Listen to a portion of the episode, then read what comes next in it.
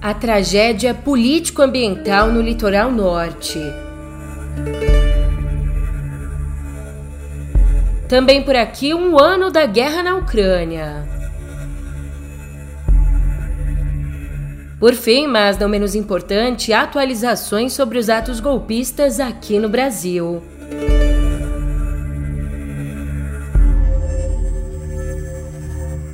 Eu ainda tenho esperança que novos dias vão chegar, dias de fato ótimos. Mas hoje não é um deles, nem de perto. Não é um deles porque nessa sexta a gente termina mais uma semana com um amontoado de corpos, consequência direta do descaso do Estado em todas as instâncias. Eu sou a Julia Keck e vem cá, como é que você tá, hein? Eu sei que não dá pra tá bem, é impossível. Mas a gente segue juntos nessa, no pé do ouvido.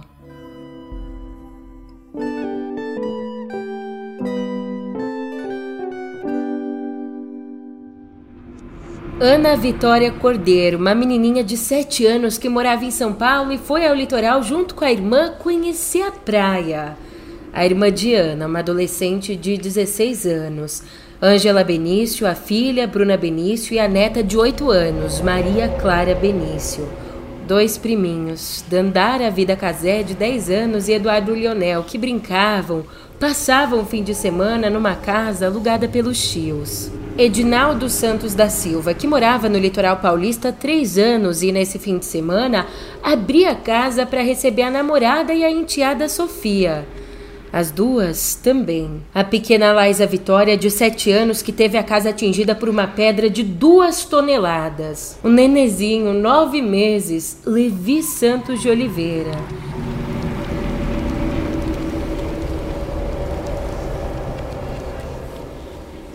Essas são algumas das vítimas das chuvas que atingiram o litoral paulista vítimas também do descaso, do finge que não viu, da injustiça do Estado. Até a madrugada dessa sexta, já são 50 mortes confirmadas, 49 em São Sebastião e uma em Ubatuba. Também são 2.251 pessoas desabrigadas e outras 1.815 desalojadas. Entre as vítimas, como você viu, existem famílias inteiras, crianças, turistas, bebês. É uma tragédia ambiental, mas antes de tudo, uma tragédia política.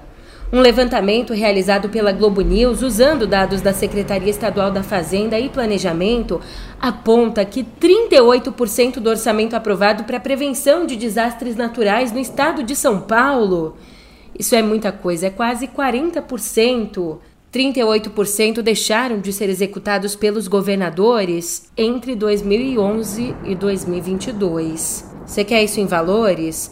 Dos 10 bilhões e 400 milhões disponíveis, só 6 bilhões e 400 milhões foram investidos em obras e outras medidas para impedir que tragédias como essa do litoral norte acontecessem. E olhando mais para trás ainda, nos últimos 13 anos, só em 2010 o valor usado foi maior que o aprovado pela Assembleia Legislativa do Estado. 2010, quando aconteceram as eleições para governador e deputados. E agora que a gente já não preveniu, quais são as medidas para tentar conter, nem, nem tem como conter, né? Mas para lidar com essa tragédia. Os ministros da Integração e Desenvolvimento Regional, Valdez Góes, e dos Portos e Aeroportos, o Márcio França, anunciaram mais de 120 milhões de reais em recursos para os municípios do litoral norte. Desse valor, metade, 60 milhões, vão para a Defesa Civil usar em planos de ajuda humanitária e de reconstrução enquanto outros 60 milhões vão ser destinados aos municípios. E o tempo está passando, e enquanto o tempo passa, são menores as chances de encontrar sobreviventes. E com essas poucas chances, o exército e os bombeiros começaram a isolar as áreas na Vila Saim, São Sebastião e permitir a entrada de máquinas e escavadeiras para retirar os corpos e limpar as ruas que dão acesso ao local da encosta. E diferente aqui para você entender, diferente do que aconteceu, por exemplo, ali no terremoto que atingiu a Turquia e a Síria, esses deslizamentos não permitem a formação de bolsões de ar, o que impede que pessoas soterradas consigam respirar. Segundo o coordenador da operação, que é general de divisão Pedro Montenegro, A estimativa é de que haja 16 pessoas ainda presas na lama. Por outro lado, na outra ponta, a Polícia Militar e o ministro de Portos e Aeroportos, o Márcio França, pediram que os turistas não vão para o litoral paulista nesse fim de semana, pelo amor de Deus. E tiveram que pedir depois da Polícia Rodoviária Federal identificar um forte aumento de carros com itens de praia seguindo para a região. Com esse apelo, a PM quer evitar a demanda por agentes nas estradas e nas cidades vizinhas, enquanto as buscas por desaparecidos continuam, que hoje é prioridade. Ainda a Prefeitura de São Sebastião pediu mais empatia das pessoas para que não visitem as praias da cidade. Já Márcio França disse que o deslocamento para a região deve acontecer só em caso de extrema necessidade. Falando em extrema necessidade, o maior navio da Marinha chegou a São Sebastião para ajudar no atendimento dos sobreviventes da tragédia. Essa embarcação conta com um hospital de campanha com capacidade para 300 leitos. Também conta com uma equipe com 28 profissionais de saúde de diferentes especialidades, como cirurgia geral, ortopedia, enfermagem e farmácia. Estão sendo deslocados também para a região maquinário para ajudar nas buscas, seis helicópteros do Comando da Força Aeronaval, lanchas e estoque de primeiros socorros. Mudando de assunto, falando sobre outra tragédia anunciada, o caso da crise Yanomami. O espaço aéreo ali no território Yanomami para retirada de garimpeiros ilegais, esse espaço será novamente fechado no dia 6 de abril e não mais no 6 de maio, como antes a FAB tinha anunciado. Essa decisão de adiantar foi tomada nessa quinta pelos ministros da Justiça e Segurança Pública, Flávio Dino, e da Defesa, José Múcio. Foi tomada depois da avaliação de que o prazo estendido tem deixado o ritmo de saída dos invasores mais lento.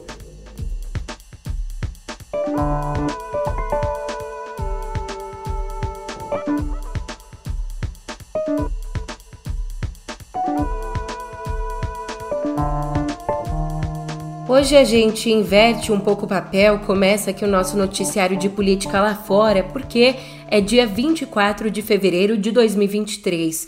Há exato um ano, a Rússia invadia a Ucrânia, dando início a essa guerra que já matou mais de 300 mil pessoas.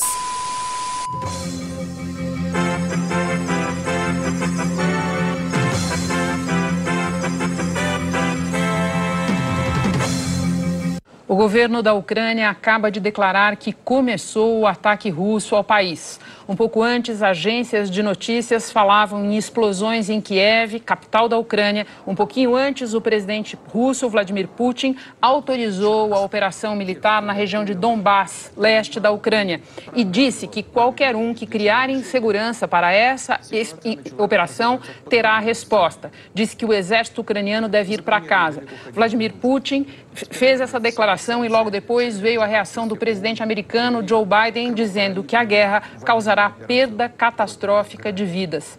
Neste momento, o Conselho de Segurança da ONU continua reunido num encontro de emergência diante do que se imaginava iminência de uma invasão, agora formalmente declarada, formalmente informada pelo governo da Ucrânia.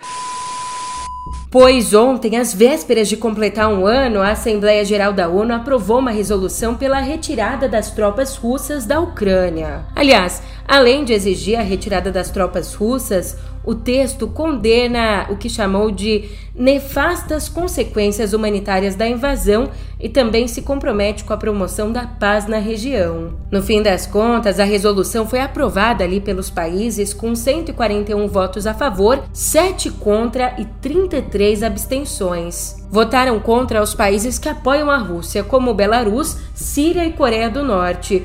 O grupo que se absteve inclui China, Índia, Irã e África do Sul. O Brasil, nosso país que até então optava pela neutralidade em outras votações sobre o conflito, Dessa vez a gente se posicionou votando a favor da resolução. E não só isso, a resolução incluiu um trecho proposto pelo nosso país, um trecho que recomenda a cessação de hostilidades entre Rússia e Ucrânia. Pois é, cessação de hostilidades É, se você percebeu, esse trecho traz um tom menos acusatório em relação à Rússia. E não foi à toa.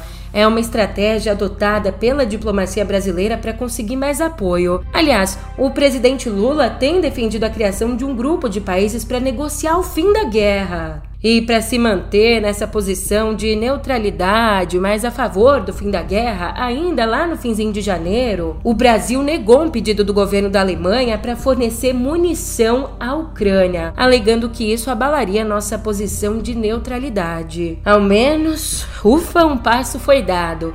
E a aprovação dessa resolução foi sim comemorada aqui no Brasil pelo Itamaraty. Mas a nossa chancelaria ainda avalia que esse foi só o primeiro passo e que, portanto, a guerra ainda pode escalar por algum tempo. Os próximos passos, eles ainda são incertos, mas o que a gente sabe é que o Lula deve conversar com o ucraniano Volodymyr Zelensky na semana que vem. E lembra que eu disse que o nosso trecho foi menos acusatório em relação à Rússia? Claro que você lembra, né, que eu falei isso há menos de dois minutos.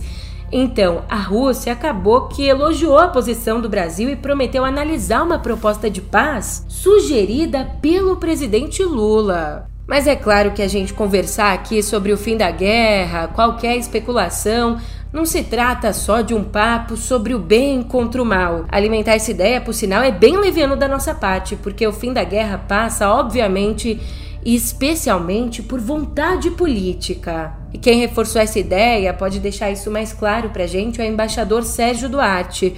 Ele diz que, abre aspas, na ausência de uma solução militar, Rússia e Ucrânia terão que ser convencidas a negociar.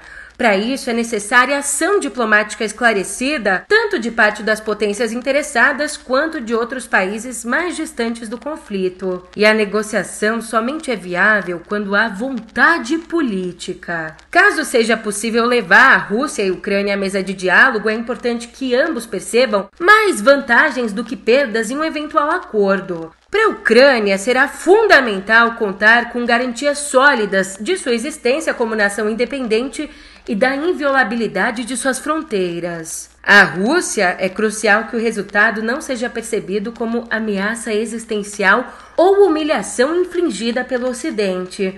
Um acordo terá de reconhecer a legitimidade dos interesses de segurança de todas as partes, o que significa escolhas difíceis àqueles que veem no conflito uma luta épica entre o bem e o mal. Fecha aspas. Voltando ao Brasil, agora o clima fica mais leve, porque eu te juro que essa aqui eu vivi pra ver. Os bolsonaristas não entenderam nada, teve patriota chorando, sertanejo cantando, Neymar caindo. Ixi, o núcleo duro do bolsonarismo sentiu abalo depois que, numa entrevista à Folha, a deputada Carla Zambelli criticou o presidente Jair Bolsonaro. Você achou que você ouviu isso um dia? É, ali na entrevista, a deputada disse que Bolsonaro deveria ter sido claro ao pedir o fim dos atos nos quartéis. Também criticou o fato dele estar nos Estados Unidos e admitiu ter procurado Alexandre de Moraes para conversar. Daí, depois das críticas, uh, veio chumbo grosso. Veio chumbo grosso, mas não são eles que adoram as armas. Piadinhas infames, mas segundo a coluna de Mônica Bergamo, o ex-presidente disse a interlocutores que foi traído por Zambelli. A Zambelli, que como você sabe, ela era uma das mais fiéis defensoras do Bolsonaro. Ainda, Bolsonaro disse acreditar que Zambelli fez um acordo com Alexandre de Moraes para retornar às redes sociais e se ver livre da ameaça de ser presa. E ó, Bolsonaro teria se certificado dessa suposta traição no dia 6 de fevereiro, ao ler a notícia de que o Moraes havia permitido que Zambelli reativasse as redes, suspensas até então por ordem do tribunal. Mas ó, por ela, do lado dela, a Zambelli disse que não pediu uma trégua ao Supremo. Nada disso. Na verdade, ela deu uma trégua ao Supremo. Escuta só esse áudio, que esse áudio aqui, ele é ouro. Então, por exemplo, em relação ao STF, o que foi que eu disse? Eu disse que eu procurei o Alexandre de Moraes quando estava quase completando três meses. Liguei no gabinete dele e pedi para falar com ele. O que, que, eu diria com o Alexandre de Moraes? Que eu cheguei a não conversar, tá? Ele não me atendeu. Mas eu diria que agora não é momento da gente brigar com o STF. Nossa, Carla, mas você falando que não vai brigar com o STF? Horas. É só vocês pensarem numa coisa. Se o Alexandre de Moraes, o Barroso, o Gilmar Mendes, que não são acho que o Gilmar Mendes e o Alexandre de Moraes mais, que não são da trupe do PT, é, forem empichados, vocês acham que vai entrar alguém pior ou melhor do que eles? Vocês acham que alguém indicado pelo Lula hoje vai ser melhor do que o Alexandre de Moraes? Vai ser mais bonzinho? Vai ser mais complacente? Não vai, galera. Não vai. Sinto muito, mas não vai. Então o que eu disse é que não é hora da gente brigar com o STF, é hora da gente mirar no PT. Então ele disse que eu dou trégua, eu peço trégua ao STF. Não, não é que eu peço trégua ao STF. Eu estou dando trégua ao STF. Se persistirem os sintomas, o médico deverá ser consultado. Ufa, agora sim o judiciário pode trabalhar, pode atuar com o aval da Carla Zambelli. Eles estavam só esperando isso. Tanto que o Alexandre de Moraes voltou a vigiar e punir. É uma ironia, tá? Obviamente ele não estava esperando o aval da Zambelli. Eu só peguei aqui uma carona para a próxima notícia porque o ministro Alexandre de Moraes determinou o bloqueio das contas bancárias e ativos financeiros do Esdras Jonatas dos Santos, investigado por liderar os atos antidemocráticos em Minas. Ele foi aquele patriota que ficou conhecido por chorar durante a desmobilização do bloqueio golpista em frente ao exército lá no bairro de Gutierrez, em Belo Horizonte. Bom, Alexandre de Moraes deu prazo de 48 horas para que as instituições financeiras informem sobre os bloqueios. Ainda em janeiro desse ano, no mês passado, o Moraes determinou o cancelamento do passaporte do Esdras, que está nos Estados Unidos e que, portanto, é considerado foragido da justiça. Ainda sobre os atos antidemocráticos, o Exército prorrogou por 20 dias o prazo para a conclusão do inquérito militar policial que apura a atuação de integrantes do batalhão da Guarda Presidencial ali nos ataques golpistas do 8 de janeiro. Um dos principais alvos do inquérito é o ex-comandante desse batalhão, tenente-coronel Paulo Jorge Fernandes da Hora. Ele é suspeito de adotar uma postura leniente durante os ataques golpistas.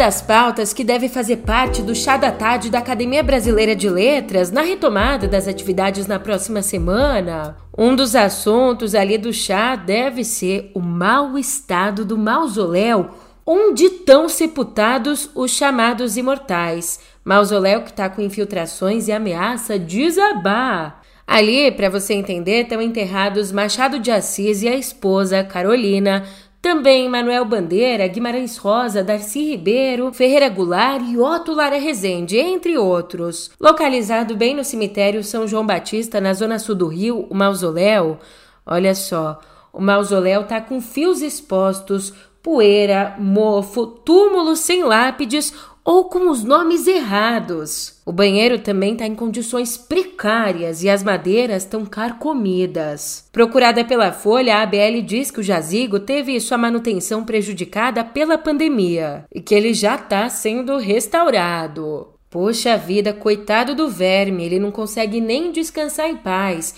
É o verme, o verme que primeiro roeu as frias carnes do cadáver de Brás Cubas. Referências, referências. Outro assunto que deve ser pauta ali do chá da tarde na ABL é o Grammy Latino. Brincadeira, ele não deve ser assunto não, é só para eu mudar aqui de notícia, porque desde a sua primeira cerimônia, lá em 2000, o Grammy Latino acontece nos Estados Unidos, é praxe. Mas nesse ano, pela primeira vez, a cerimônia vai ser realizada na região espanhola de Andaluzia. O Juanma Moreno, presidente regional de Andaluzia, afirmou que a comunidade e a Academia Latina de Artes e Ciências da Gravação têm um acordo de patrocínio de três anos Acordo que inclui a cerimônia desse ano, shows e atividades de ensino de música em escolas da região. E para organizar os eventos, a Andaluzia deve investir cerca de 18 milhões de euros. Isso dá 19 milhões de dólares. E eu nem converti para o nosso dinheiro porque você imagina, né? Mas o Moreno acredita que o retorno para Andaluzia pode chegar a 500 milhões de euros. A premiação do Grammy Latino em si ela deve acontecer na capital, Sevilha.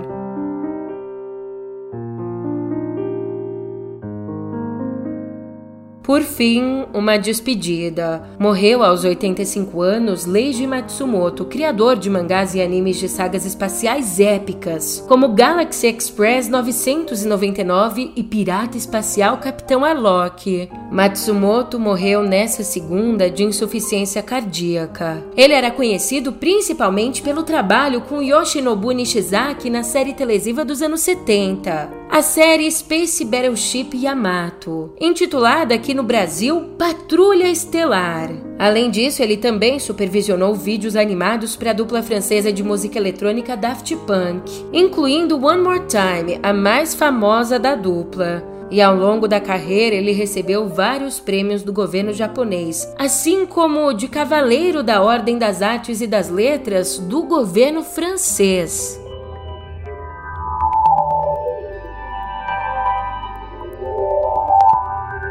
Aqui em Cotidiano Digital, uma notícia boa, boa mesmo, para você que não tá no Brasil. A Netflix reduziu em até 50% os preços das assinaturas em cerca de 30 países. Mas o nosso país, é claro, não faz parte do plano. A decisão afeta mais de 10 milhões de assinantes, ou 4% dos 230 milhões de assinantes de toda a gigante do streaming. E os países que tiveram essa queda do valor da assinatura incluem Iêmen, Líbia, Irã, além de países da África subsaariana e outros do leste europeu. Aqui perto, na América Latina, Nicarágua, Equador e Venezuela. Um dos motivos por trás da redução dos preços não é porque ninguém tá bonzinho, não, tá? É a inflação, porque à medida que o fortalecimento do dólar nesses países aumenta o custo de vida de acordo com as moedas locais, a Netflix quer evitar o cancelamento de assinaturas, então cortou o preço aí até pela metade. Ainda lá fora, agora na Europa, a Comissão Europeia, que é o braço executivo da União Europeia, decidiu proibir o uso do TikTok nos celulares dos funcionários. Um e-mail com a instrução para que os funcionários apaguem o aplicativo foi enviado ontem.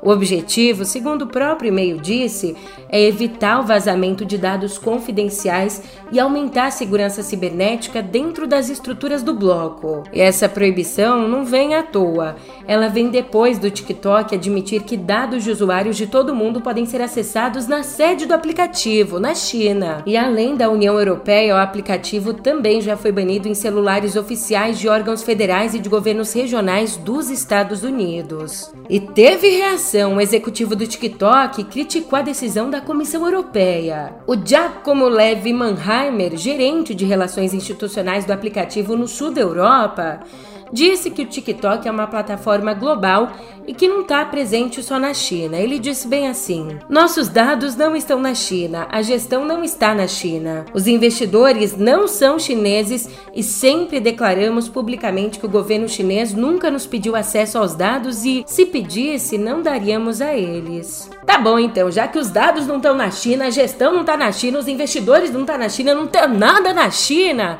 Vamos a gente para a China?